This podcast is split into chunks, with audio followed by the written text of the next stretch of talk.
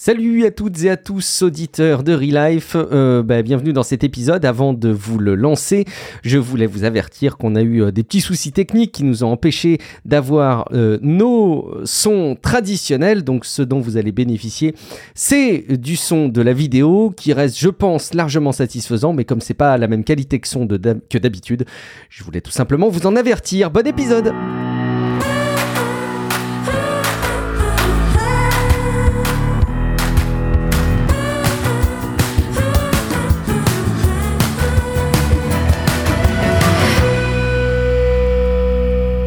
Salut à toutes, salut à tous, bienvenue dans ce nouvel épisode de Relife, votre podcast sur l'amélioration du quotidien, le développement personnel. Je suis Guillaume Vendée, j'ai l'immense plaisir de retrouver mon compère de toujours, Matt, alias prof du web. Salut Matt, comment vas-tu? Ça va bien et je me sens, vraiment à la bourre. J'ai ma carte de son pour expliquer aux auditeurs, on est en live et je me prépare, je prends mon temps, je fais mes repères, on prépare nos notes, on vérifie ce qu'on a lu, on vérifie nos points, ainsi de suite. Et là, euh, c'est un peu comme, tu sais, quand tu marches, puis tu tu tu tu t'enfarges, tu, tu, te prends le pied dans quelque chose, puis tu finis jamais par te rattraper jusqu'à temps que soit tu te prennes une gamelle, soit tu te rattrapes, mais très longtemps après. Je me sens comme ça pour cette émission, mais je suis content d'être en live avec euh, des gens et de plus en plus nombreux qui nous rejoignent. C'est les meilleures émissions, Matt. Celles qui commencent mal et qu'on prépare le moins bien, c'est celles qui cartonnent le plus, on le sait. Euh, donc ça va être une émission forcément euh, mémorable. Euh, J'en profite, est-ce que tu, tu m'entends bien? Parce que maintenant je suis passé au, XLR hein, et je me suis équipé d'un petit Triton Fathead euh, pour améliorer un petit peu l'acquisition au niveau du gain. Donc je pense que ça doit être confortable pour toi et j'espère que la restitution sera au moins aussi bonne pour nos auditeurs. on a un épisode pour cet épisode donc 110 qu'on enregistre là le 17 octobre 2021, assez complet. On a beaucoup de choses dont on va vous parler. On va notamment vous parler euh, du, du, de la gestion des habitudes, un sujet qui nous est cher historiquement dans Relife et sur lequel on va revenir. On va vous parler euh, d'écologie, un petit peu de tech. On a donc beaucoup de choses de prévues. On verra si euh, certains des sujets qu'on a prévus partent dans le frigo. en attendant, Matt, avant de donner un petit peu des éléments d'actu de notre côté, on a un commentaire audio qu'il fallait partager. Allons-y. Salut Relife. Euh, j'aimerais faire suite un peu au passage sur les biais cognitifs parce que ça résonne sur une, euh, par rapport à une vidéo que j'ai visionnée il y a un ou deux mois de David Louapre de Science Étonnante sur YouTube donc, euh, qui proposait un peu une stratégie pour essayer de diminuer un peu nos biais cognitifs notamment en cherchant à nous questionner sur le dans un cas où une personne que l'on suit aveuglement change d'avis et donner comme exemple euh, euh, le nucléaire. Pour les pros ou les anti-nucléaires euh, David Loap et Greenpeace par exemple pour les pros euh, comment on réagirait dans le cas où Jean Covici disait que tout compte fait, ses recherches euh, complètement l'intérêt du nucléaire pour combattre la transition énergétique et qui disait qu'il fallait plutôt utiliser des énergies renouvelables type, type les éoliennes. Mais je vous invite à voir la vidéo pour plus d'informations à ce sujet. Alors, David Louapre, Science étonnante, euh, il a fait toute une série de vidéos euh, qui s'intitule Crétin de cerveau. Il me semble que je les avais citées, mais comme on a eu deux enregistrements, un malheureux et pas conservé et un heureux et diffusé, je ne sais pas si je l'ai vraiment cité dans l'épisode qu'on a diffusé. Et, par contre, j'ai pas exactement cette euh, référence à Jean-Marc Jancovici, mais on va parler dans cet épisode de Jean-Marc Jancovici, donc tout est raccord. Je sais pas, est-ce que ça te parle un petit peu plus qu'à moi, Matt? Non, ça, ça me parle pas. ce qui me, ce qui me fatigue un peu dans la vie, en général, c'est les gens qui, euh, te disent Ouais, mais tu avais cette avis-là dans le temps euh, et euh, tu n'as pas changé d'idée. et tu as changé d'idée, comment je fais pour te suivre? Il y a une question de contexte dans la vie, je trouve, et, et bien souvent, on n'a pas tous les éléments en place pour se forger l'opinion finale. Et puis, tant qu'elle soit, tant qu'elle elle, puisse être finale. On, à un moment donné, je trouve qu'on va dans un chemin, on se rend compte qu'il n'est peut-être pas bon, qu'on a le droit de changer d'idée. Il euh, y, a une citation que j'aime bien, il y a que les imbéciles qui changent pas d'avis. Ouais, elle, résume un petit peu ce que, ce que je dis souvent dans mes, dans mes équipes. Euh, lorsque je change d'idée puis qu'on me dit ah ben là euh, tu as changé d'idée Mathieu euh, c'est pas ça que tu nous avais dit. Oui mais il y a toujours une question de contexte et d'adaptation je trouve qui est important à, prendre en considération. Et c'est pas parce que j'ai dit quelque chose et c'est pas parce que j'ai choisi une couleur bleue aujourd'hui que demain ça pourrait pas être vert en fonction du contexte. Alors ça m'agace un petit peu. J'ai pas le contexte par rapport à ce que l'auditeur nous dit mais ça m'agace un peu des gens qui disent tu dois être ferme sur tes positions et rester toujours sur cette position-là. C'est un truc qui, qui m'horripile un peu. Je sais pas toi. Ouais, je suis exactement comme toi et parfois il y a euh, le, fait de déterrer, euh, notamment dans la vie politique, d'anciens, anciens, anciens tweets d'hommes politiques en disant vous vous rendez compte ce que vous avez dit à cette époque? Bon, alors bon, c'est vrai que parfois c'est grossier, hein, mais euh, je peux aussi comprendre et je suis même agréablement, je suis agréablement surpris par quelqu'un qui change d'avis en fait. ça montre que justement il se remet en question et qu'il n'est pas campé sur ses positions. Et, et moi j'aime beaucoup. Je, je crois que malheureusement, moi, je le fais peut-être un peu trop, je sais pas, mais j'ai l'impression de parfois beaucoup changer d'avis sur certains sujets. Ça doit perdre aussi euh, parfois les gens. Euh, mais bon, moi, c'est pas un truc qui me bloque, euh, effectivement. Ouais, effectivement, à un moment donné, c'est il faut, il faut être ouvert à des, des, changements de position et pas être trop ferme quand on en choisit une pour dire bon, faut, faut y aller plus du genre. Euh, ouais, pour le moment, je pense que c'est la bonne solution, mais pour le moment, rassurer les gens que ça se peut qu'on change d'idée et que ça sera pas grave. C'est peut-être, c'est peut-être comment on amène les choses. T'as raison, Guillaume peut-être sur la, manière d'amener les choses qui peut conditionner un petit peu le sentiment des, des gens qui, qui, nous suivent, qui suivent ce qu'on raconte. Euh, allez, en parallèle, je vous invite peut-être à changer d'avis parce que vous écoutiez jusque-là euh, Relife en podcast uniquement, mais vous avez peut-être euh, vu qu'on diffuse donc sur Twitch le dimanche soir. On annonce ça hein, sur les réseaux sociaux ou en vous abonnant sur la chaîne euh, de Relife sur Twitch. Et c'est assez cool parce que là, je vois des discussions passer. Alors, on va pas toutes les relayer, hein, on relaiera quand ce sera en raccord avec euh, les sujets qu'on aborde. Mais il y a des discussions autour et, et c'est cool voir qu'on est suivi en live et qu'il y a des discussions euh, entre, entre les personnes qui nous suivent. Euh, quelques éléments d'actu. Quoi de neuf, Matt? Je sens que tu vas nous parler d'un euh, produit qui te plaît énormément. Oui, en fait, je, suis désolé, hein, j'ai un biais favorable à la marque Apple et ben, je suis désolé, je vais vous parler de ça. c'est cette semaine que la mise à jour est arrivée. Pour ceux qui ont des AirPods Pro ou les AirPods Max, il y en a quelques-uns, j'en ai pas vu beaucoup dans mon coin, je sais pas toi si tu en as vu beaucoup. Euh, on a maintenant la possibilité, comme les AirTags, de les retrouver dans l'application et d'être capable de savoir où sont tes AirPods. Euh, bon, pour rappel, les AirTags, c'est un petit bidule, une espèce de de, de, de, rond d'une grosseur de, d'un euro. Je ne sais pas si ça existe encore, ces pièces-là, mais à l'époque, c'était plus des, grosses pièces, une grosse pile, une pile plate. Tiens, on va prendre ça comme, euh, analogie. Et euh, vous pouvez vous en servir comme porte-clés, vous pouvez le mettre dans un sac et ainsi de suite. Et ça vous aide sur une application d'Apple de retrouver ces objets-là. Et moi, il y a un produit que je perds 70 fois par jour, non par semaine à peu près, c'est mes AirPods Pro. Euh, et là, ben, je suis content, il y a une mise à jour qui a été faite pour les AirPods Pro pour pouvoir les retrouver à la place. Alors moi, j'avais ajouté un AirTag sur mes AirPods Pro. Maintenant, j'ai défait le AirTag et mes AirPods Pro sont autonomes. Alors, je me réjouissais de ça. Et euh, mais je me peux le faire sonner? On peut le faire sonner. Oui, mais c'est très faible. C'est très, ah. très faible. Parce que moi, c'est la principale fonction qui me plaît. Alors, c'est parce que j'ai un vieil iPhone euh, qui ne me permet pas de, tu vois, repérer très précisément où est caché mon, mon AirTag. Euh, mais est-ce que, est-ce que du coup, ça te, c'est, pas, pas trop faible par rapport à un AirTag justement pour le retrouver si tu le fais sonner? C'est alors, euh, je vais, une mise en garde, c'est vraiment pas comme des AirTags. Ça prend beaucoup plus de temps avant qu'ils commencent à capter le signal. Alors, euh, c'est, faut pas avoir peur de ça. Et quand on le fait sonner, c'est beaucoup plus faible que des AirTags. Par contre, euh, je te rassure, si même ton iPhone X versus mon iPhone qui a la petite puce qui va bien pour retrouver, euh, retrouver les choses, je l'ai essayé avec d'autres, d'autres iPhones c'est vraiment quand tu es très, très proche que ça t'indique l'emplacement, puis que ça okay. as l'avantage d'avoir un iPhone très récent. Mais pour le, pour le reste, là, vous inquiétez pas, vous n'avez pas besoin du dernier cri. Là, ça va fonctionner quand même assez bien pour retrouver vos trucs. D'accord. Et par contre, pour bien identifier la différence, moi aujourd'hui, euh, je peux retrouver assez, enfin, oui, assez facilement, je vois quelle est la dernière position de mes, mes AirPods euh, classiques, mes AirPods simples. Euh, qu'est-ce que ça apporte de plus, du coup, cette géolocalisation avancée? Est-ce que tu vois très précisément où c'est euh, euh, avec le réseau des appareils Apple, c'est ça peut-être? Oui, c'est exactement le même principe que les AirTags, mais euh, pour mes premiers tests que j'ai faits, je vois qu'il y a une bonne différence avant que ça se ça démarre. Hein. Tu vois, quand tu portes tes AirTags, quand tu démarres ton, ton, application pour retrouver tes AirTags, ça prend quand même quelques secondes avant que ça Mm. commence à s'accrocher, qu'il y ait un signal et un truc comme ça.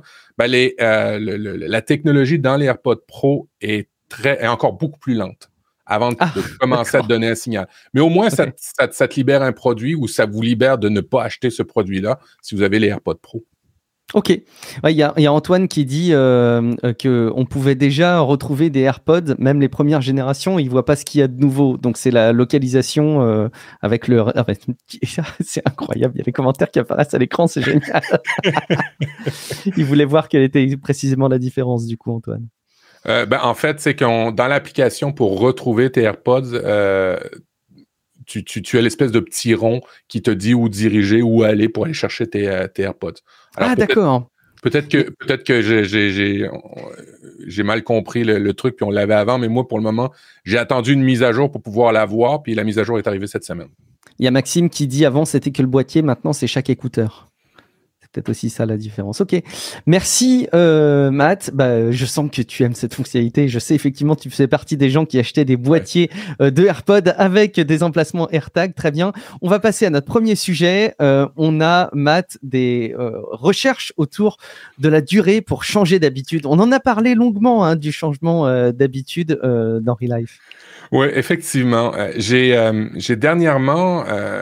Bon, je fais toujours mon petit tour hein, pour me préparer euh, à Relife, pour dire bon, ben, euh, qu'est-ce qu'on va présenter? Est-ce qu'il y a des nouveautés? Est-ce qu'il y a euh, des.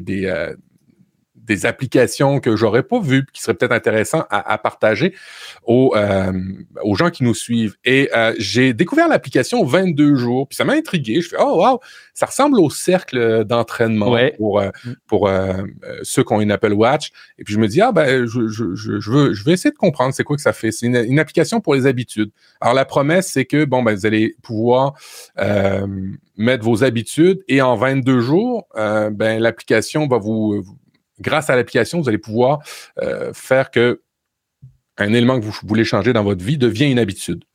Alors, j'ai fait 22 jours. Il me semblait que c'est- assez variable, ce, concept-là. Ça se peut pas que ce soit 22 jours aussi simple que ça. Et puis là, j'ai commencé à rechercher. Puis effectivement, euh, non, euh, c'est- c'est c'est- c'est absolument pas vrai. Ce n'est pas, c'est c'est un- une fausse croyance. 21 jours pour changer une habitude, ben, c'est faux. Euh, c'est, euh, encore une fois, c'est on est comme ça, les humains. Euh, on n'est pas très, très bien synchronisé et c'est pas 22 jours. Euh, L'origine de la rumeur, ça date de 1960. Euh, un chirurgien américain, Maxwell Maltz, qui a écrit dans le livre Psycho-Cybernetics, ayant remarqué que ses patients mettent environ trois semaines pour s'habituer à leur nouveau visage suite à une chirurgie esthétique. Alors, il en est déduit que ça prenait 21 jours, lui, pour, pour, faire, pour, dans le fond, accrocher à une nouvelle habitude. Ce que dit par contre la science, c'est que c'est tout à fait variable. Euh, ça peut être de 18 à 254 jours. Alors, vous faites pas, vous faites pas de bill si vous n'avez pas réussi à changer une habitude en 21 jours. Vous n'êtes pas mauvais. Ça dépend de tous les humains. Ça dépend vraiment euh, de ce que, du type d'habitude que vous voulez changer et de- de- des efforts que vous y mettez. Bon, c'est oui, ça, ça- ça ressemble à ce- cette vieille légende urbaine qui est soit issue d'une mauvaise euh, interprétation ou per- parfois une mauvaise récupération de l'info aussi hein, par des journalistes. Et puis ça s'est vite répandu comme une légende urbaine. L'histoire ne nous dit pas, Matt, que vaut cette application euh, 22 jours? Est-ce qu'elle est bien Elle est pas bien? Euh, je ben, ben, quand j'ai vu que le 22 jours, euh, en fait, quand j'ai vu que les, les, les- c'était complètement faux d'avoir 21 jours, je me suis dit, ben, c'est con de me limiter juste à 22 jours pour une Message trompeur C'est ça. Atomic Habits, euh, Maxime nous dit pour les habitudes. Est-ce que c'est euh, non, c'est Power of Habits le livre ou c'est un autre? Non, c'est. euh, je pense que c'est un autre livre. Je connais pas Atomic Habits. Euh, et puis tu as parlé aussi de, de Strix, euh, Matt. Oui, absolument. Euh, moi, c'est l'application que j'utilise. Euh, il faut faire attention, et puis ça, je l'ai remarqué, euh, une fois que vous avez acquis, euh, une fois que vous avez ce, genre d'application-là, puis que vous avez mis quelque chose à changer dans votre vie là-dedans pour en, pour en faire une habitude, hein, OK? Euh, exemple, vous voulez arrêter de fumer, vous mettez, vous, vous stimulez avec une application, vous vous aidez, vous vous supportez grâce à une application. Une fois que l'habitude est prise, vous la retirez de l'application et vous en mettez une nouvelle que vous voulez acquérir. Moi, j'étais rendu à 10 habitudes que tous les jours, je faisais Ah ouais, ça j'ai fait, ça j'ai fait, ça j'ai fait, ça j'ai fait. ça ne servait à rien. J'ai beaucoup de mal, moi, avec ces applications d'habitude. Je me rends compte avec le temps, elles n'arrivent pas à être euh, suffisamment. Enfin, non, pardon. Elles sont sans doute très performantes, mais je n'arrive pas à suivre le rythme. Euh, et il y a des mauvaises habitudes que j'ai beaucoup de mal à perdre. Mais en tout cas, ces applications, j'ai pas réussi à, trouver leur, euh, leur valeur ajoutée dans ma lutte contre des mauvaises habitudes ou l'installation de, bonnes habitudes. On va enchaîner. Ça te, prendrait une, application pour l'application d'habitude, moi je pense. il faudrait une application qui gère les habitudes dans laquelle je mettrais le fait de gérer les. Bon, ça devient compliqué. On va se donner mal à la tête, donc on va pas insister plus que ça. On va plutôt parler d'un autre sujet qui va nous donner probablement un petit peu dans euh, son univers un peu mal à la tête aussi c'est l'écologie. Euh, alors, on n'a pas prévu de vous faire un grand dossier sur l'écologie, euh, les bonnes pratiques, parce qu'on n'est probablement pas exemplaire. Et puis, euh, il y a probablement des gens qui le font bien mieux que nous, mais on, voulait quand même en, parler. Matt, toi, tu voulais nous parler du mythe de l'automobile verte. Alors, c'est vrai qu'on a, beaucoup parlé de Tesla. Alors, il va falloir qu'on se mette à jour sur le sujet maintenant. Ben, c'est ça. Dans mon entourage et dans les médias, ce que je remarque de plus en plus, c'est que euh, on parle d'aller dans des véhicules électriques, dans des véhicules qui ne consomment pas d'essence et en, soi, c'est très, très bien. Euh, alors, euh, il y, y a Papa à quoi tu joues dans le chat qui disait qu'à cause de nous, il avait acheté une Tesla. On est très content que tu aies acheté une Tesla. Il faut, par exemple, que tu la gardes plutôt longtemps et il faut que tu la répares quand elle sera brisée et que tu ne la changes pas après trois ans parce que sinon, ben, tu tombes directement dans le mythe de l'automobile verte. C'est-à-dire que euh, l'automobile verte, il n'y en a pas. Même si elle est électrique, elle n'est pas verte. Euh, c'est un article qui vient du Devoir, qui est un média euh, assez, assez intéressant ici au Québec, et qui explique que, ben, on, pense que de, ben, pour faire une histoire courte, puis je vais vous faire un petit peu de, politique euh, du, côté de chez nous, il y a euh, la ville de Québec qui est traversée entre euh, la ville de Québec et la ville de Lévis, qui est en face d'elle par le fleuve Saint-Laurent. Et il y a deux ponts pour rejoindre, pour joindre les deux villes. Et à chaque année, les embouteillages n'arrêtent pas d'augmenter. Alors, c'est une réalité qu'on a exactement. exemple, l'île de Manhattan, pour y avoir été à New York, où il y a une quinzaine de ponts mais il en manque parce qu'il y a tout le temps des fils et ça finit plus. Et le trafic n'arrête pas d'augmenter. San Francisco, où il y a, euh, je pense, c'est euh, 10 voies, euh, 10 voies de chaque côté. C'est une vingtaine de voies, je pense, pour entrer et sortir de la ville. Et euh, ben, il y a toujours du trafic. Alors, le constat, c'est euh, plus on ajoute de routes, plus on ajoute de liens, ça ne veut pas nécessairement dire que ça va euh, ben, faire baisser le trafic et de facto, ben, il continue d'augmenter. Eh bien, le, le, mythe de l'automobile verte est aussi un peu comme ça. C'est-à-dire que oui, on va, euh, on, va moins utiliser de combustible. Oui, euh, on va utiliser des, piles. Autant faut-il que l'alimentation de ces batteries ou de ces piles-là de voitures ben, se fasse sur une électricité plus propre. Euh, parce que ben il faut pas se cacher. Exemple en Chine, c'est beaucoup d'usines au charbon pour faire de l'électricité. En France, vous avez un certain pourcentage du nucléaire, de l'éolien, mais il reste encore d'autres types de, création d'énergie. Alors faut faut s'enlever de l'idée que l'automobile verte est vraiment verte. Ici au Québec, on a la chance d'avoir de l'hydroélectricité pour 95% de notre production. Alors ça, c'est un peu plus cohérent par rapport à ça. Mais il en demeure pas moins que ben oui, elles sont zéro émission, mais elles coûtent à la planète euh, ben, de, à la créer, la pile et, la, gérer. Et puis aussi, ben, ça, ça, ça, continue, ça fait accroître un effet pervers de dire que euh, ben, si on est vert, on va pouvoir continuer à rouler encore, puis à se déplacer encore, puis à amener beaucoup de gens dans les centres-villes. Euh, le véhicule vert, on dit que c'est bien, et ainsi de suite, mais ça, ça, ça amène un effet pervers, c'est de penser qu'on peut continuer à, se transporter et qu'on peut aussi continuer à se, transporter autant qu'on se transporte. C'est-à-dire que euh, ben, l'effet, le paradoxe Jevon, comme je vous disais, là, euh, celui, lui, celui-ci a remarqué que plus il y avait de chaudières à vapeur et plus elles étaient efficaces euh, et qui donc consommaient moins de charbon, que au global, les consommations de charbon à l'époque augmentaient. Ça, amène, ça amène une, problématique parce que dans les faits, le problème, c'est pas la source d'énergie pour alimenter le véhicule, c'est le véhicule en soi qui est problématique pour la planète. Euh, d'abord pour sa création, son stockage, la façon de le recycler et le fait de bâtir de plus en plus de routes. 50% euh, dans les villes euh, de, de, choses qu'on construit, c'est des routes. 50%. L'autre 50% c'est les humains. C'est pour vous dire à quel point on est des, euh, des, drogués euh, complètement à l'automobile. Euh, fait, que c'est ça, en fait, je voulais vous amener le, le, fait que, bon, ben, premièrement, c'est un effet pervers qui pourrait manifester, qui, qui, se manifeste de deux manières différentes que le, que le, avec l'automobile électrique. Tout d'abord, lorsque l'automobiliste a l'impression de rouler sans causer de tort à l'environnement il est à prévoir que l'automobiliste emprunteront encore plus les routes, dans l'occurrence de l'article, encore plus les routes du Québec. Euh, et deuxièmement, euh, comme il en coûte moins cher en carburant pour pouvoir rouler une automobile électrique, cela encouragera encore davantage l'automobiliste à recourir à leur automobile. Le gain environnemental de l'automobile électrique est ainsi, euh, tout, a ainsi toutes les chances de se transformer en effet contraire et de ne rien changer du tout. Euh, on évite ainsi de s'interroger jusqu'où le parc automobile peut s'agrandir, combien de routes supplémentaires il en faudra à l'avenir. C'est un peu ce que je résumais avant.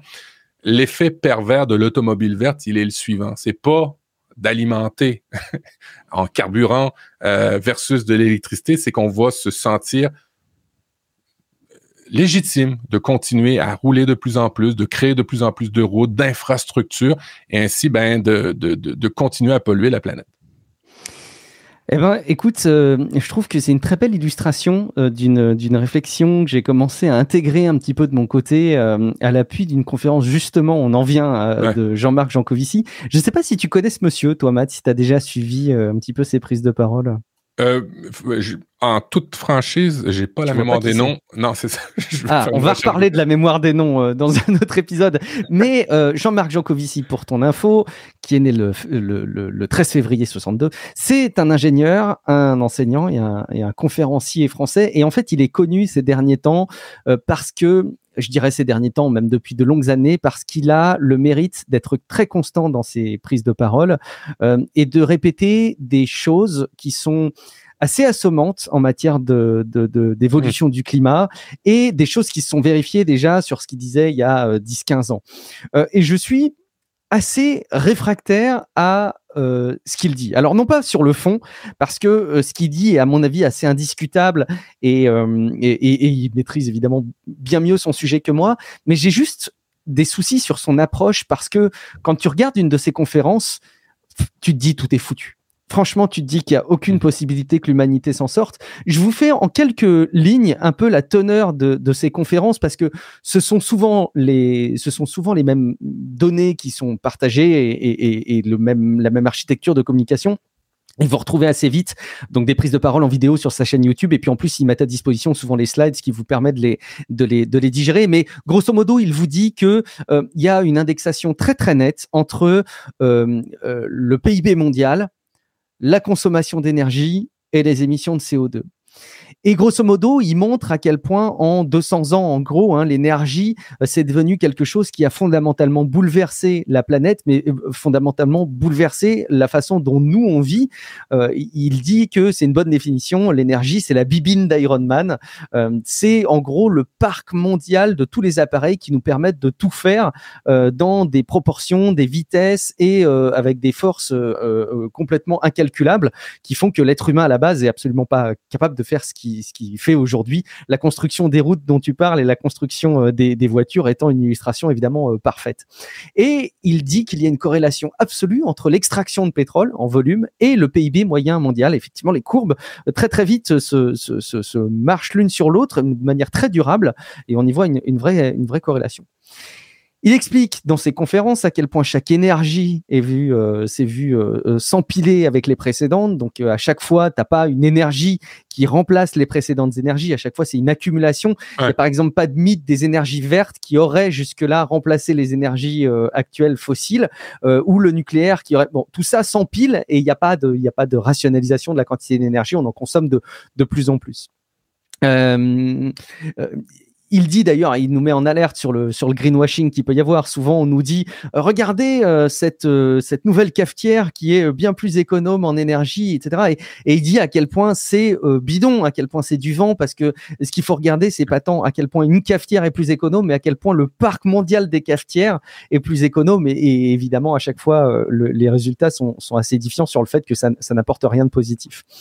il donne, bon, je passe vraiment sur plein plein d'éléments que vous pouvez voir en vidéo et que qu'il vaut mieux prendre le temps de suivre quand c'est lui qui le qui le donne. Mais il donne aussi la corrélation entre la consommation d'énergie, qui est donc vous l'avez compris très très très largement euh, à plus de 80% de la consommation d'énergie euh, fossile euh, et l'émission des gaz à effet de serre.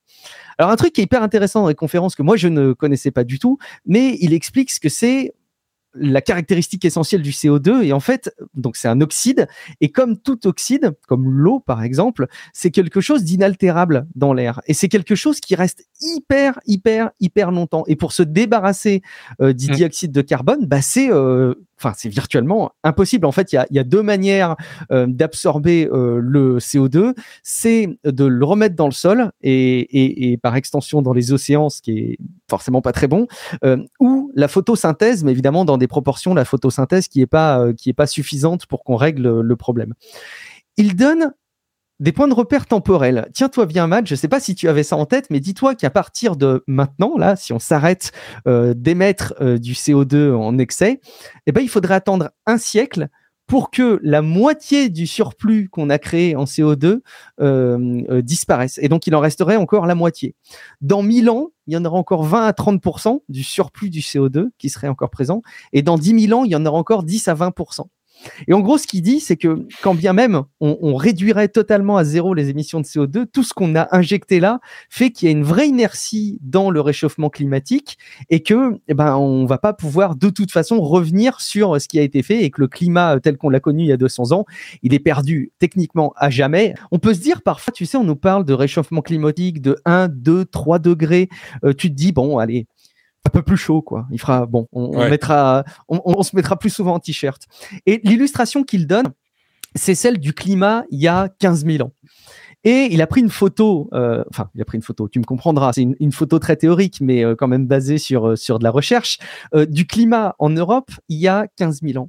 Et il y a 15 000 ans, bah, alors il y a, il y a des slides, hein, vous, vous pourrez aller, aller consulter, mais grosso modo, il y avait une bonne grosse dose de glace, 3 km de glace sur toute la partie nord de l'Europe. Grosso modo, l'Europe, c'était une grande steppe glacée.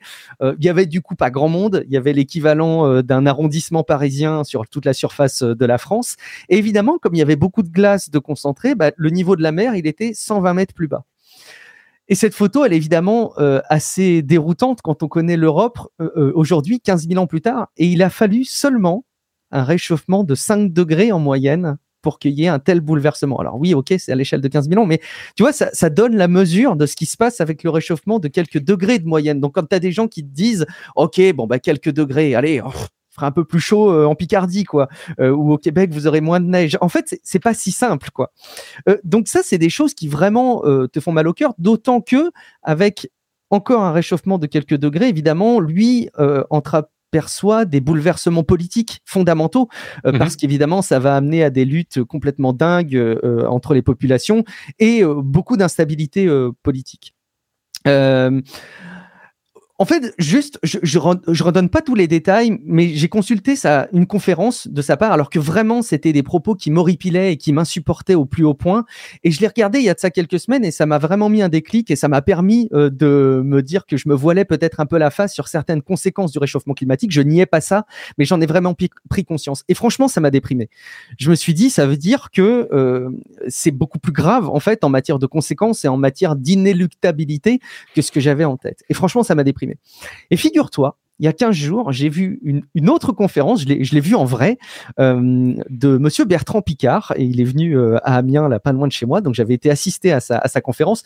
Là aussi, sa conférence, elle est, elle est très bien écrite, très bien, il se l'est très bien appropriée, vous la retrouverez très facilement sous plusieurs formes, mais vous la retrouverez très facilement sur Internet. Alors, pour ceux qui connaissent pas Bertrand Picard, c'est un médecin psychiatre, aéronaute et conférencier, mélangez tout ça dans un shaker et vous avez son profil, qui est l'héritier d'une lignée d'explorateurs et scientifiques. C'est le fils de l'océanographe Jacques Picard, le petit-fils du physicien Auguste Picard. C'est que des noms qui sont assez installés.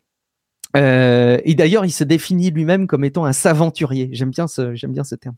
Euh, et il revient sur la grande épopée de sa vie, je pense, ou en tout cas la plus emblématique pour nous euh, au niveau du grand public. C'est Solar Impulse. Donc c'est ce, ce tour du monde qu'il a fait avec un avion solaire, sans carburant et sans émissions polluantes durant le vol. Alors on va mettre de de côté tout de suite le côté euh, polluant euh, que peut représenter la construction de l'avion, peut-être, et aussi la non-reproductibilité de son initiative, parce que c'est pas avec ça que tu vas remplacer le trafic aérien d'aujourd'hui.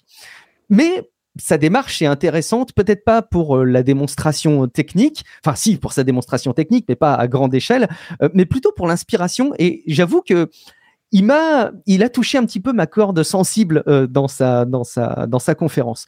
Il revient sur notamment euh, comment il est arrivé à créer cet, avion. Euh, pour info, moi je m'en rendais pas compte, mais c'est un avion qui a une envergure de 72 mètres, donc qui est plus large que celle d'un Boeing 747. Mais il pèse 2,3 tonnes. Ça vous paraît lourd, 2,3 tonnes, mais il faut mettre, il faut bien garder à l'esprit que c'est en gros le poids d'une grosse voiture. C'est dix fois plus léger qu'un planeur. Euh, avec une telle envergure. Évidemment, c'est euh, des capteurs euh, solaires. il recharge les batteries durant la journée, durant la nuit, il peut, il peut voler et il peut faire tout, tout, un cycle comme ça sans jamais avoir à se poser pour se ravitailler en carburant. Ils ont annoncé le projet un peu avant de savoir comment ils allaient le faire. Tu sais, c'est la fameuse maxime. Ils ne savaient pas que c'était impossible, donc ils l'ont fait. Et quelque part, c'est un petit peu le fil conducteur de sa présentation. Et il invite vraiment, euh, au fil de sa conférence et à l'appui de cette initiative, à nous remettre en question sur euh, nos acquis. Il y a un truc qui m'a marqué dans sa conférence. Il dit euh, qu'est-ce qui fait que l'avion est arrivé il y a très peu de temps finalement à, l'histoire de, à l'échelle de, de l'histoire de l'espèce humaine. Euh, qu'est-ce qui fait que par exemple les Égyptiens ont pas inventé l'avion alors que c'est un assemblage, le premier avion, hein, c'est un assemblage de baguettes de bois et, euh, et de tissu quoi. Tu peux te dire que les, les, les Égyptiens auraient pu le faire. Alors je ne sais pas s'il a raison, mais il dit lui que c'est parce que euh, à l'époque la mythologie et les dieux euh, réservaient le droit de voler euh, bah, aux dieux justement et, pas à l'homme. Alors je ne sais pas si c'est vrai, je ne sais pas s'il y aurait des éléments pour étoffer ça et pour le prouver, euh, mais je peux concevoir le fait que quand tu prend à l'esprit le fait que un truc est impossible, bah nécessairement tu te donnes pas les clés pour y arriver. Et il mmh. explique comment est-ce que dans sa démarche, dans son association avec euh, euh, son, son, partenaire dans cette aventure avec les PFL, euh, clin d'œil à, à, Ben et à Mike hein, de Niptech au passage, donc l'université de, de, Lausanne, comment ils sont arrivés à créer cet avion. Et il explique à quel point ça peut être très précieux de changer de perspective. Et il donne cette illustration sur laquelle je vais terminer parce que je vais pas faire tout l'épisode sur le sujet, euh, mais de la conduite des ballons des montgolfières. Ce qui est intéressant, c'est que tu peux pas tourner à droite ou tu peux pas tourner à gauche avec une montgolfière et, et tu peux que suivre la direction du vent. Par contre, ce que tu peux faire, c'est naviguer entre les différentes strates de l'atmosphère, soit en réduisant ton poids, etc. Enfin, tu vois, en montant et en descendant, là, tu peux jouer. Et là, tu te rends compte qu'il y a différentes couches de l'atmosphère qui permettent d'aller à droite et à gauche. Et j'avoue que c'est assez poétique de garder ça à l'esprit, mais il explique à quel point, quand on veut tourner à droite et à gauche en ballon, bah, il faut savoir changer de hauteur, changer un peu sa, vision et sa perspective des choses. Et à quel point, quand on veut résoudre des problèmes qui peuvent nous paraître insolubles, eh ben, ça peut être très intéressant de mettre de côté euh, les choses qui, qui, ont conçu toute notre façon de raisonner depuis toujours pour essayer de, revoir les choses sous un autre angle. Donc voilà, c'est deux personnes qui sont très investies euh, sur le changement climatique avec deux positions très différentes. Une qui est très, je dirais, donneuse de leçons à, bon ou à mauvais titre hein, et qui est quelque part, je trouve vraiment déprimant. Un autre qui est parfois, de mon point de vue, un peu naïf, mais très enthousiasmant. Et j'ai trouvé que le fait de voir ces deux conférences euh, dans un périmètre de temps aussi rapproché était finalement euh, assez intéressant. Et je voulais euh, juste vous partager ça dans cet épisode pour peut-être vous inviter à aller consulter plus largement leurs leur conférences. Je ne sais pas si tu as déjà vu des, conférences aussi de, Bertrand Picard, ces, ces prises de parole, Matt? Non, non, malheureusement, mais là, j'ai envie de, voir ces conférences, c'est clair. Euh, moi, une que je voulais relayer par rapport à tout ce qui est climatique. Oh, OK, on, termine avec ça, promis, on n'en parle plus. Euh, c'est euh, en fait l'émission, le, podcast Tinkerview, où ils ont invité Valérie Masson-Delmotte et Pierre Laroux-Turou qui est un député européen, je pense. je ne connais pas les bons termes, mais visiblement, c'est un politique. Et d'une part, bon ben, on a Madame Valérie Masson-Delmotte qui est du GIEC. je vous rappelle, le GIEC, c'est l'institut qui nous a fait un rapport dernièrement qui nous dit que oui, ça se réchauffe. Oui, c'est notre faute. Oui, on est sûr. oui, c'est grave. Mais oui, on peut encore éviter le pire. Et puis, euh, dans cette euh, émission-là de Tinkerview, ben, on a euh, un politique. Alors, sous toute réserve, hein, je, ne suis pas. Je, je, s'il est à droite ou à gauche, j'imagine qu'il est plus à gauche qu'à droite, là, mais euh, je ne dis pas qu'il est bon. Je dis juste qu'il a des solutions euh, très concrètes à, proposer et je trouve ça super intéressant euh, de, ce genre de politique-là. c'est très enthousiasmant d'avoir des, des, projets concrets de société par rapport à une cause globale qui est le, réchauffement climatique. Alors, je vous conseille vraiment de, voir à la fois l'animateur euh, tel à son habitude et fidèle à son habitude dans Tinkerview est assez euh, ironique, sarcastique euh, et défaitiste parfois, mais quand même, je trouvais ça super intéressant de vous le relayer parce qu'il y a le politique à droite qui dit qu'il peut faire des choses, il y a la scientifique à gauche qui dit qu'on peut faire des choses, mais qu'il faut le faire. Alors, je trouve ça super complémentaire à ce que tu viens de, ce que tu viens d'annoncer euh, par rapport à ça. Je voulais juste terminer en disant que ben c'est euh, assez euh, compris et entendu maintenant qu'il y a une nouvelle anxiété, un nouveau stress qui est apparu, c'est l'éco-anxiété. Mm. Dans les notes de l'émission, on pourrait voir les, les, comment résoudre en fait l'éco-anxiété. J'ai vraiment eu, moi, une, claque euh, ces derniers temps en matière de, réchauffement climatique. Non pas que je découvre le sujet parce que je pense euh, m'y être plutôt intéressé, euh, mais je me suis rendu compte à quel point, effectivement, bah, psychologiquement, ça y est, en fait, je suis en train de faire le deuil, quoi. C'est-à-dire que jusque-là, j'avais en tête le fait que euh, on allait euh, devoir préserver euh, quelque chose, mais ça y est, on n'en est plus au fait de préserver. Maintenant, il faut limiter les dégâts, et voilà. Bon, j'en ai, j'en ai pris conscience à mon niveau. Et je pense que tous nos sujets là qu'on vient d'aborder ensemble l'illustrent plutôt bien. On va arrêter peut-être de vous de vous déprimer, ou allez savoir, peut-être que ça vous aura enthousiasmé, vous nous direz en commentaire. Euh, on va parler de sommeil, Matt. Oui, alors, on vous dit de faire attention sur la consommation, on vous dit de faire... Eh ben moi, je vais vous faire une chronique acheter des produits. Voici la cohérence. Quelle euh, cohérence dans ce podcast. Quelle cohérence. Ouais, c'est un article qui vient euh, directement d'Apple News. Alors, pour les chanceux, si vous avez Apple News, ben, vous allez pouvoir avoir le lien dans les notes de l'émission et vous allez pouvoir le, regarder. Euh, évidemment, c'est toujours les mêmes fondamentaux qui, reviennent, c'est-à-dire ben, de faire attention à vous coucher à la même heure, d'avoir une, bonne hygiène de vie et ainsi de suite. Mais il y avait quand même euh, trois gadgets, et je sais qu'on aime les gadgets et je dis pas qu'il faut pas les acheter, je veux juste dire qu'il va falloir les acheter de manière consciencieuse et faire attention. En avez-vous vraiment besoin? Écoutez le dernier épisode. Euh, les, premiers, c'est les écouteurs. Euh, dans l'article, je trouvais ça super intéressant. Les écouteurs euh, Bose Sleep, Sleep Buds 2. Alors, on entend les AirPods, les EarPods. il y a toutes sortes d'écouteurs en ce moment. Puis là, maintenant, il y aura des écouteurs pour nous aider à dormir. Alors, il y a évidemment tout ce qui est bruit blanc hein, que, que, qui, est intéressant pour dormir. Il y a aussi le masquage de bruit, hein, la cancellation de bruit euh, autre. Euh, il y a aussi ben, une application qui vient avec ça et aussi des espèces d'ultrasons qui font, qui vont vous aider à dormir. Alors, euh, je voulais juste relayer ça dans l'article. Aussi, rapidement. spécial? Ben, c'est des beaux. C'est des beaux. Ils coûtent cher. Parce que j'ai toujours du mal à penser que des oreillettes comme ça intra-auriculaires, comme celle de Bose, euh, puissent être confortables pour dormir. Mais je me trompe peut-être. Hein. Je, demande à. En, fait, euh, ça, euh, ça c'est clair qui ont été étudiés pour pouvoir bien dormir. Je te dirais que quand on dort avec un, conjoint ou une conjointe, euh, on peut pas non plus mettre sa sauce. Alors moi, j'aime le bruit blanc et ça donne bien. Mm. Ma, copine aussi. Alors c'est pas mauvais, on met le bruit blanc. Mais aussi, j'aime bien aussi, en plus du bruit blanc, je mets une surcouche, j'écoute un peu des podcasts et je peux pas le faire avec euh, ma, ma, ma, copine. Alors, L'avantage de ces écouteurs-là, ça serait ça, le confort et le fait qu'il y ait le bruit blanc et le fait que tu peux choisir ton truc à toi. Tout comme mhm. euh, l'Apple Watch, tu la gardes ou les, bracelets connectés, vous les gardez pour analyser le sommeil, mais aussi pour vous aider à vous réveiller le matin sans réveiller toute la cavalerie à côté de vous. Alors, c'est un des avantages par rapport à, ces écouteurs-là. Euh, deux autres trucs qui sont dans l'article que vous irez voir, euh, bien évidemment, un oreiller euh, qui vous aide à mieux dormir. Euh, et comment il fait pour mieux dormir? Ben, pour vous mieux vous aider, c'est qu'il va euh, optimiser le rafraîchissement d'oreiller. Alors, je sais pas toi, mais moi, j'aime ça quand mon oreiller est froid. Et quand Ah, il se réchauffe, et quand Ah. il se réchauffe, faut que je retourne. Alors, je passe des fois des nuits à tourner, retourner, détourner, et ainsi de suite. Oui. Je- je- je-.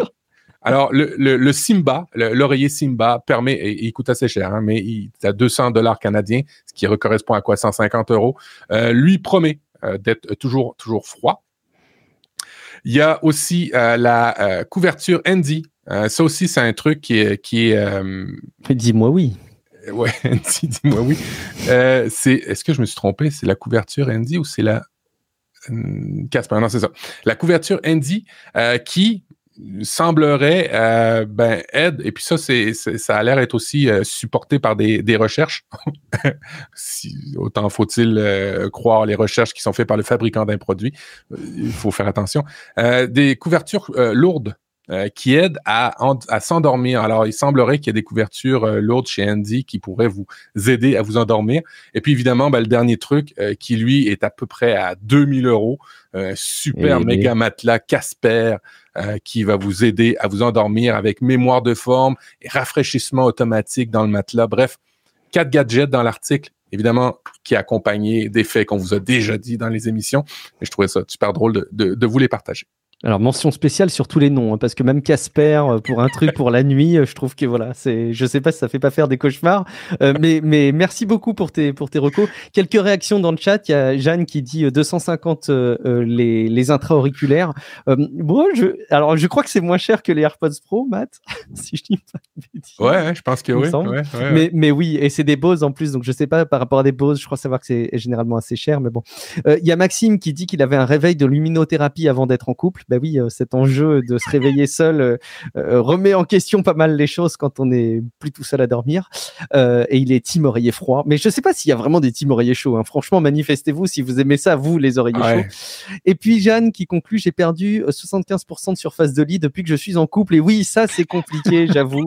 Euh, on voit à quel point le sommeil, dès qu'on parle de sommeil, on parle de, de, de couple. hein. C'est vraiment quelque chose de difficile, je pense. Ouais, je vais poser la question et vous nous répondrez hein, dans le. le- Alors, on va faire un hashtag le team oreiller chaud ou team oreiller froid. Vous allez, c'est comme ça qu'on va vous retrouver. Mais l'autre truc que j'aimerais savoir, c'est euh, est-ce qu'il y en a qui font chambre à part pour dormir? Hum, hum, hum. en, en- en dehors de- de- des- petits galops que vous pouvez faire avec votre conjoint, euh, il faut à un moment donné dormir. Est-ce qu'il y en a qui font euh, des fois chambre à part? Intéressant d'avoir la réponse. On va conclure cet épisode, Matt. Alors, j'ai deux petits trucs tech parce qu'on a commencé avec Apple et on va terminer avec Apple pour bien montrer qu'on est ouvert à toutes les crèmeries technologiques et qu'on n'est pas monocentré. Euh, parce que j'ai trouvé un article sur le site Lifehacker qui nous suit là aussi hein, depuis les débuts de Relife, probablement un bon élément d'inspiration de, plein de nos épisodes, qui nous donne 10 euh, manières de rendre l'app Apple Podcast moins pourri. Et il faut dire quand même hein, que dans l'éventail des applications euh, de podcast sur mobile, Apple Podcast a probablement une des, une des palmes de la pire application. Euh, donc plusieurs petits trucs et j'en ai, euh, j'ai réalisé qu'il y avait certains trucs que j'avais pas forcément en tête, donc je voulais vous les, vous les relayer. Euh, déjà, on peut évidemment euh, limiter les téléchargements euh, automatiques et, et retirer les, les, les épisodes qu'on a joués, téléchargés et qu'on a joués. C'est- plutôt cool. On peut les, les cacher aussi. C'est une fonction que j'avais moi-même pas activée, mais parfois c'est un petit peu le bazar dans l'application. Et on peut cacher les applications, les, les épisodes pardon qu'on a qu'on a lus. Donc c'est un réglage dans settings, oui, c'est toujours un peu bizarre, mais c'est dans, c'est dans l'application préférence euh, ou réglage peut-être euh, sur, euh, sur votre iPhone. On peut sauvegarder des épisodes. Ça, c'est une fonctionnalité que je ne connaissais pas, mais que j'ai commencé à utiliser maintenant que j'en ai, j'en ai pris connaissance. Donc, on peut sauvegarder un peu comme un bookmark, hein, un peu comme quand on sauvegarde un, un, article dans, dans Pocket. Comme ça, on peut, on peut le garder, on peut le mettre de côté si c'est des épisodes qui nous ont particulièrement marqués. C'est, c'est probablement le cas de beaucoup d'épisodes de, de Relife, d'ailleurs. Il y a plusieurs personnes qui encensent les applications de podcast qui ont des catégories de lecture et ils disent bah tiens je mets par exemple tous les streetcasts dans cette catégorie. Euh, moi ça m'est indispensable. Bah, saviez-vous qu'Apple Podcast permet de le, de le faire? Vous pouvez rajouter des, des, stations, donc des, des, listes de lecture, soit manuelles, soit automatisées. donc vous pouvez avoir quelque chose de sympa au niveau de l'expérience de lecture. Il y a les, les, catégories de la bibliothèque qui sont parfois un peu pas très très intéressantes. On peut les retirer, sachez-le.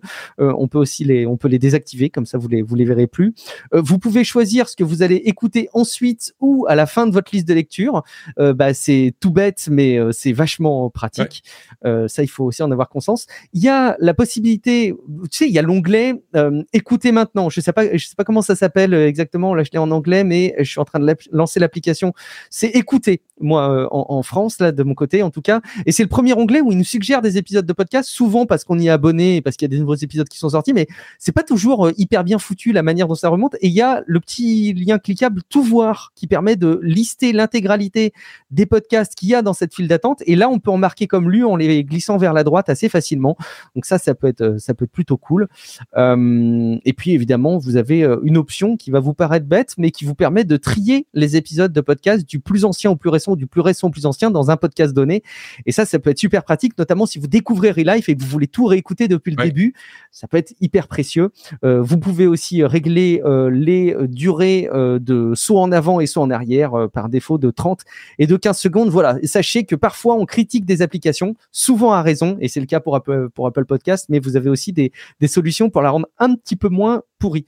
Autre truc tech, très très très très vite, euh, je l'ai découvert, je le savais pas Matt, mais on peut désactiver son compte Instagram, on peut le mettre en pause. Ça peut pas se faire sur l'application mobile, j'étais assez surpris, euh, mais si vous allez sur votre compte Instagram, sur votre navigateur, vous pouvez aller dans euh, profil, modification du, du, profil et désactiver temporairement mon compte, ce qui peut peut-être vous offrir un petit peu de liberté, un peu de temps, un peu de sérénité, quitte à le réactiver par la suite. C'est pas supprimé, donc voilà, je trouvais aussi que c'était une bonne reco à vous partager. Tu, savais, toi, qu'on pouvait désactiver son compte Instagram euh, temporairement comme ça, euh, Matt? Euh, oui, on peut le faire aussi, je pense, avec Facebook. En tout cas, au Canada, je me semble qu'on peut le faire. après, je, me questionne parce que c'est un peu comme on, ne l'arrête pas totalement, ce qui fait qu'on a peut-être tendance à vouloir y retourner. Je, ne sais pas. Oui. Il y, a, certainement des bonnes raisons de vouloir arrêter Instagram. Si c'est pour y retourner après, je, ne sais pas, je suis un peu mitigé. Je me, je me, dis euh, spontanément que c'est moins engageant que de supprimer ton compte pour certaines personnes qui sont très très attachées et qui ont envie de se faire l'expérience sans Instagram. Tu vois, s'ils se rendent compte qu'en un mois, ou tiens mieux, ils se rendent compte qu'en 22 jours sans Instagram, leur vie est plus belle. Tu vois 22 jours, puisqu'ils ont écouté l'épisode. Bon, tu voulais mentionner, Matt, un tweet qu'on a reçu. Oui, oui, oui, de Maxime Moffron qui dit que dans le dernier épisode de Relive Podcast, on parle du lecteur de lecteur collaboratif. Il a récemment remplacé Pocket par euh, Rendrop.io, euh, qui trouve beaucoup plus complet, et euh, Drawboard permet de, une synchronisation des notes de PDF dans différents clouds. Windows, Web, iPadOS. Alors, c'est vraiment. Est-ce que tu connais Rendrop Est-ce que tu l'as déjà essayé? Je l'ai vu passer à plusieurs reprises et j'ai vu des partages d'articles avec ça, je crois, mais non, je ne l'ai pas utilisé moi. Bon, l'avantage de Rendrop.io, c'est que c'est un, ça, permet, dans le fond, de, garder, de, sauvegarder des, euh, des bookmarks. Et puis aussi, tu peux te faire une espèce de euh, lien euh, public où tu mmh peux euh, donner euh, aux gens euh, l'occasion d'aller voir les, les, liens que tu as sauvegardés. Et Rendrop.io aussi est, connecté sur des, des, IFTTT de ce monde. Tu peux faire des bookmarks collaboratifs, tu peux faire des bookmarks aussi thématiques et puis tu peux changer les, icônes, ce qui fait que tu as quand même quelque chose de beaucoup plus agréable que juste euh, tu sais, l'iconographie standard des, dossiers et ainsi de suite. Fait que ça, c'est bien. On peut le connecter avec IFTTT, Zapier. On peut utiliser l'API pour pouvoir faire d'autres trucs avec. Alors, typiquement, si vous mettez quelque chose en favori dans Rendrop, dans tel répertoire, déclenche telle action qui va l'ajouter ailleurs ou qui va le tweeter et ainsi de suite. Euh, c'est vraiment une super belle application. Elle est compatible euh, sur tous les, euh, dans toutes les crèmeries. Chrome, Firefox, Safari, Opera. allez sur iOS, allez sur Android. elle va vraiment bien, Windows, Mac.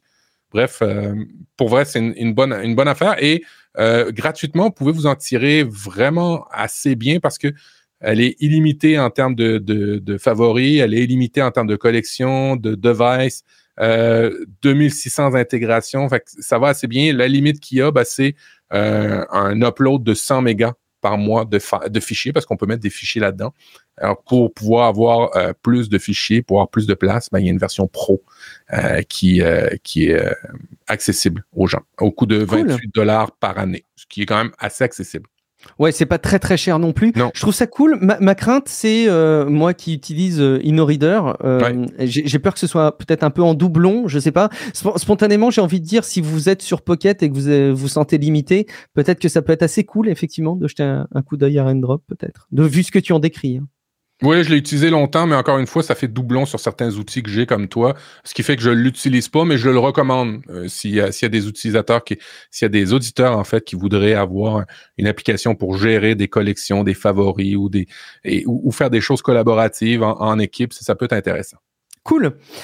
Ben, merci, euh, merci beaucoup pour ce, pour ce retour. Alors n'hésitez pas, vous pouvez nous mentionner sur Twitter, euh, vous pouvez nous envoyer euh, des messages vocaux sur Encore, comme on l'a listé tout à l'heure. Vous pouvez nous laisser des avis sur Apple Podcast, Podcast Addict, bien évidemment, et nous soutenir sur Patreon, donc accéder un petit peu à l'envers du décor, avoir les émissions un petit peu en avance.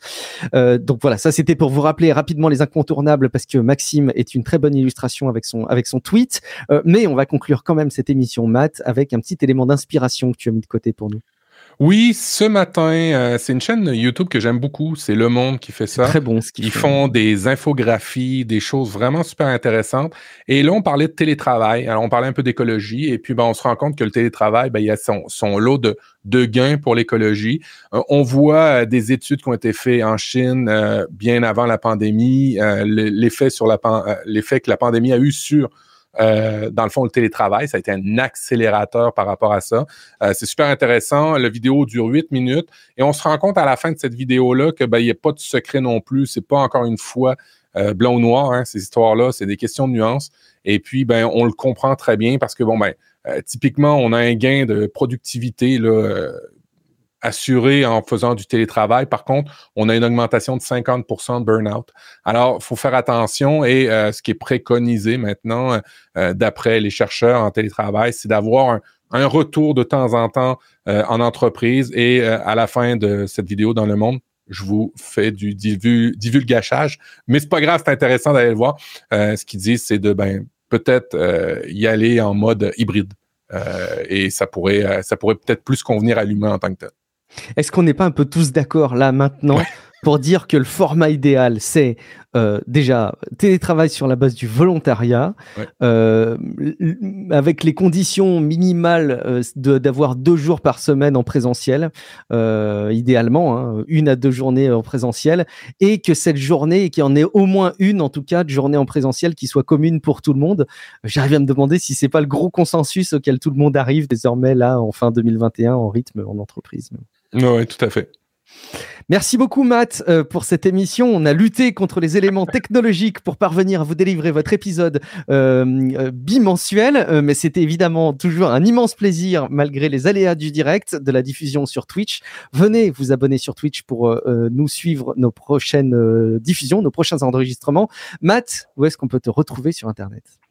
Profduweb.com, euh, c'est là où vous allez trouver tous les liens pour retrouver euh, ce que je fais. Euh, j'ai aussi une infolette maintenant. Ben oui, tout créateur de contenu a son infolette et je l'ai maintenant. Mais j'ai promis que ça serait à. j'ai indiqué dans le descriptif de l'infolette que ça allait à des, à, des fréquences totalement variables et que je ne m'engageais pas à le faire une fois par semaine. Alors oui, profduweb.com. Je trouve que c'est le meilleur engagement qu'on puisse avoir, euh, effectivement. Merci beaucoup, Matt, pour une infolettre. Merci beaucoup, Matt, euh, pour euh, cet épisode. Moi, je suis Guillaume Vendée. Vous me retrouverez sur guillaumevendée.fr une fois par semaine dans Tech Café. Merci beaucoup pour votre fidélité. on se dit rendez-vous très, très bientôt dans un prochain épisode de Relive. Ciao à toutes et à tous. Ciao, ciao.